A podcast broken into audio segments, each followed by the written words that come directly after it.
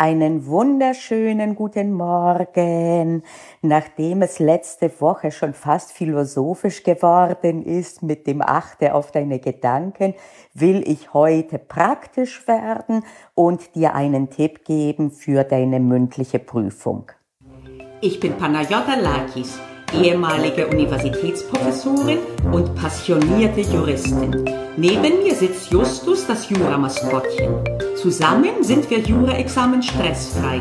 Der Mitgliederbereich, in dem du echte zivilrechtliche Vorlesungen richtig vom Original findest.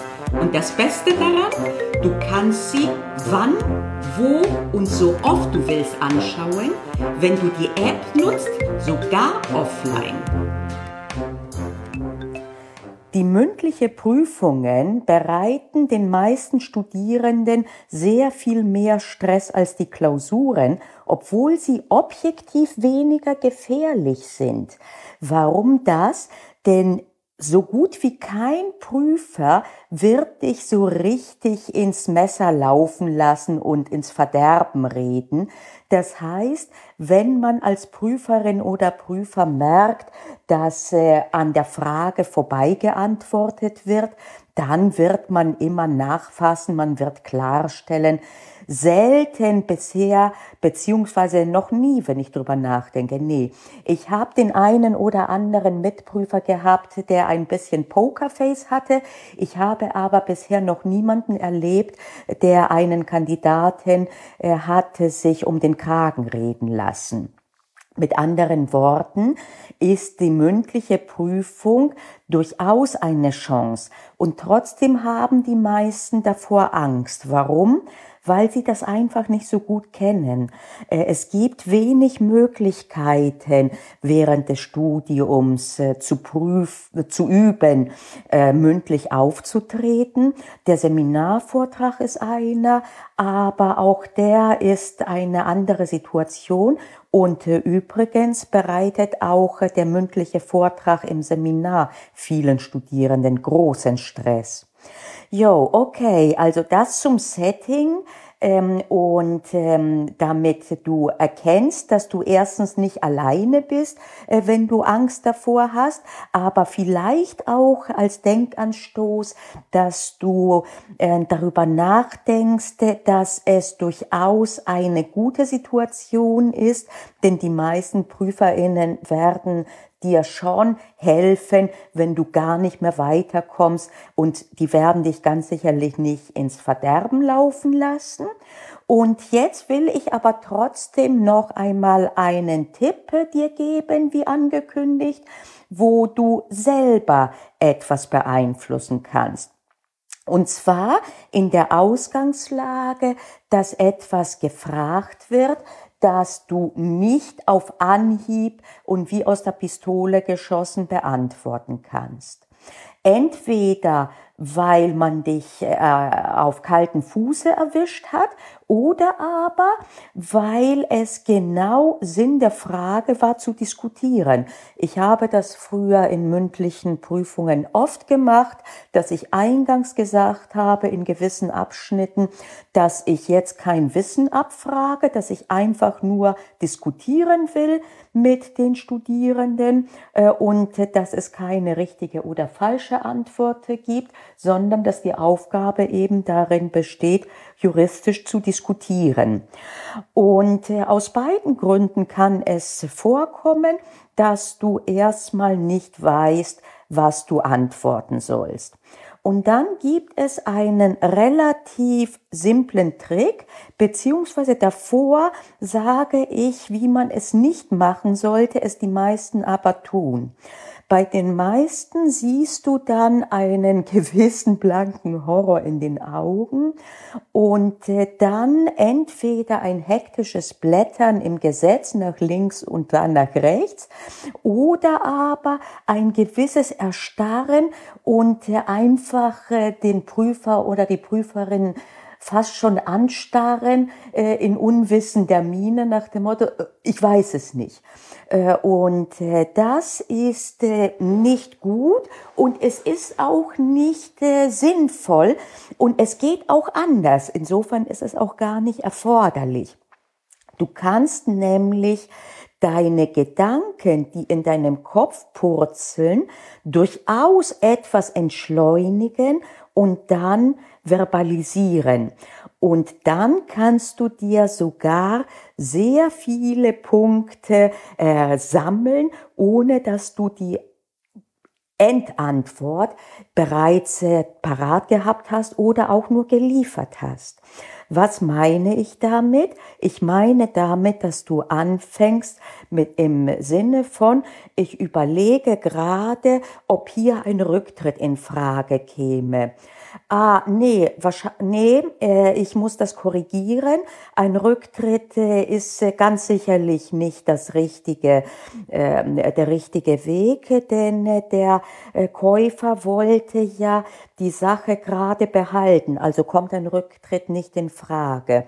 Ähm, dann würde ich darüber nachdenken, wenn er die Sache behält, ob nicht die anderen Rechtsbehelfe äh, sinnvoll sein könnten, äh, zum Beispiel Schadensersatz, insbesondere Schadensersatz neben der Leistung oder vielleicht auch eine Minderung. Und äh, dadurch kannst du tatsächlich dann, ohne die Antwort zu kennen erstmal, Systemverständnisse zeigen, selbst wenn das Erste, was du gesagt hast, Unsinn sein sollte, Stichwort hier mit dem Rücktritt, wenn du direkt selber erkennst, warum das nicht zielführend ist, hast du nicht nur keine Minuspunkte gemacht, sondern sogar Pluspunkte erzielt. Natürlich ist diese Möglichkeit nur dann eine Option, wenn du erstens das ein bisschen geübt hast und zweitens das von mir so hochgehaltene Systemverständnis hast. Denn wenn dir das fehlt, dann kannst du diese Zusammenhänge, die du selber gar nicht richtig verstanden hast, kannst du erst recht nicht jemandem anderen dann vortragen. Und auch das ist einer, äh, einer der Gründe, warum es sich wirklich so sehr lohnt, auf Systemverständnis zu setzen und nicht auf so viel an Quantität, an Mindermeinungen oder auch an herrschenden Meinungen und an Theorien wie möglich, denn die sind binär. Du kannst sie oder du kannst sie nicht. Und wenn du sie nicht kannst, dann bist du auch aufgeschmissen, wenn du lediglich eben mit deinem Gedächtnis, mit deinem Wissen im Sinne von, was kann ich abrufen, und äh, anders aber, wenn du Systemverständnis hast und die Zusammenhänge kennst, dann kannst du dir Dinge reproduzieren.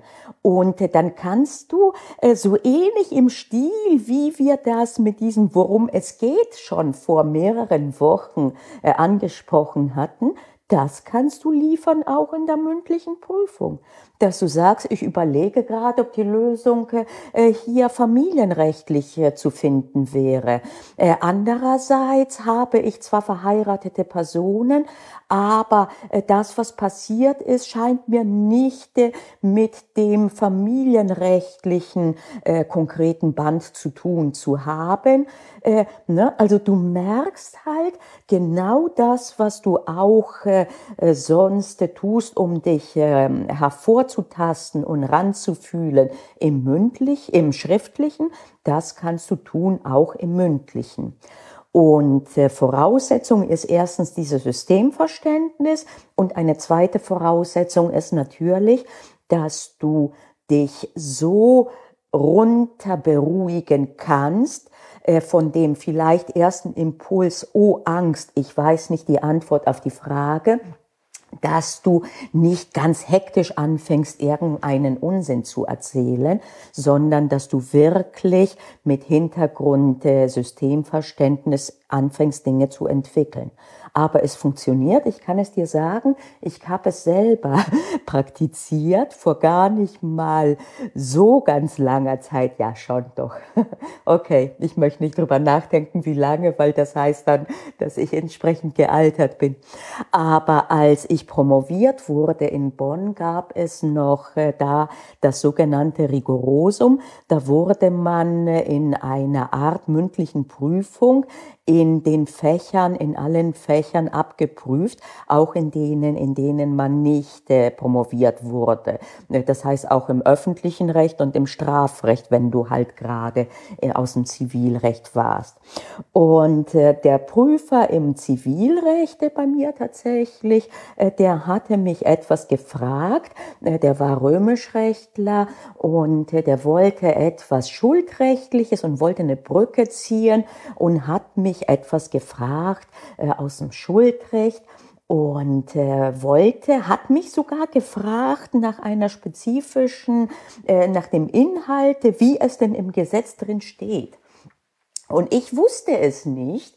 Äh, und äh, ich merkte, wie meine Mitte äh, äh, Doktorandin sozusagen, wir wurden zu dritt oder zu viert, weiß ich gar nicht mehr, geprüft, äh, die, die neben mir saß, versuchte ganze Liebe äh, ihr Gesetz dann so hinzublättern, dass ich erkenne, wo das sein würde. Und äh, ich selbst habe da aber die Ruhe bewahrt, habe gar nicht rübergeschaut äh, und habe gesagt, ich kann Ihnen nicht sagen, wie genau die Regelung ist. Ich kann Ihnen aber sagen, das ist garantiert im allgemeinen Schuldrecht zu finden, weil es nicht nur eine spezielle ähm, äh, Vertragsart betrifft. Äh, und äh, nach meinem Verständnis des deutschen Schuldrechts gehe ich davon aus, dass die Regel so und so lauten wird. Und das war zutreffend. Und da habe ich wirklich eine richtig prächtige Note gekriegt äh, von diesem äh, Prüfer. Äh, und sein großes Lob war, Donnerwetter kann die Frau Lakis juristisch denken. Ne? Und darauf kommt es an. Und das Mündliche hat den Luxus, dass du das auch aufzeigen kannst. Im Schriftlichen geht das nicht. Okay, im Schriftlichen hätte ich dann meine anderen Tools. Ich hätte es gefunden. Da ich wusste, wo es sein müsste nach Adam Riese, hätte ich es auch gefunden und da hätte ich mehr Zeit.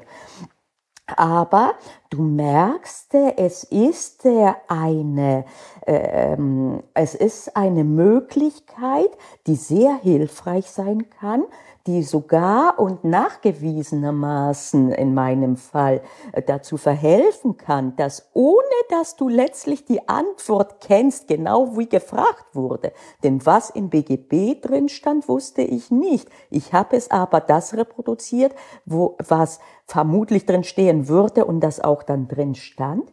Und äh, da habe ich dafür die volle Punktzahl gekriegt. Allerdings, wie gesagt, will ich es auch in dem Sinne nicht äh, äh, als, äh, es ist eine Wunderwaffe, aber man muss mit ihr tatsächlich auch umgehen können.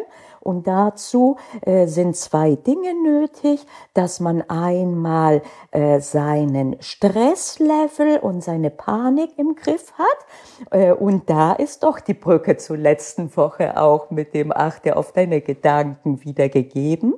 Und zum Zweiten üben, üben, üben, wie mit allen Dingen im Leben. Daher, äh, je öfter du dich meldest in der Vorlesung, wo es noch äh, auf, äh, um gar nichts geht in dem Sinne. Es besteht zwar ein Irrglaube bei vielen Studierenden, eine Professorin oder eine, ein Professor könnte es sich merken, wenn man mal eine dumme Frage gestellt hat oder eine falsche Antwort gegeben hat und das später im Staatsexamen irgendwie werten das ist wirklich aus dem Bereich der Gerüchte. Das gibt es nicht. Das gibt es einfach nicht. Das heißt, du kannst das in deinen Vorlesungen machen und wenn du trotzdem dich da irgendwie nicht traust, dann mach das, wenn du zum Repetitor gehst, hingehst dahin oder egal in deiner Lerngruppe, wie auch immer, gut, da kennst du, da fühlst du dich sicherer, versuche auf jeden Fall so oft wie möglich deine Komfortzone zu verlassen und dann zu erweitern, so dass wenn es zum Tag kommt der mündlichen Prüfung, wo du sowieso naturgemäß einen höheren Stresspegel hast als sonst, dass du trotzdem dann nicht den Kopf verlierst, sondern eben laut denken kannst und nicht laut denken mit das, was man im Englischen heißt, das Monkey Chatter, äh, wie äh, äh, wie halt, äh, wenn ähm, äh, Monkeys, wie heißen die, wie wenn Äffchen rumschnattern würden im Kopf. Bitte nicht das, sondern systematisch laut denken, wie ich es vorhin äh, vorgemacht habe. Okidoki, ich hoffe, das war hilfreich und ich würde mal sagen, bis nächste Woche. Ich freue mich auf euch. Na, hast du Lust auf mehr gekriegt? Dann guck dir doch mal den Mitgliederbereich näher an. Das kannst du über die Webseite kurse.juraexamen-stressfrei.de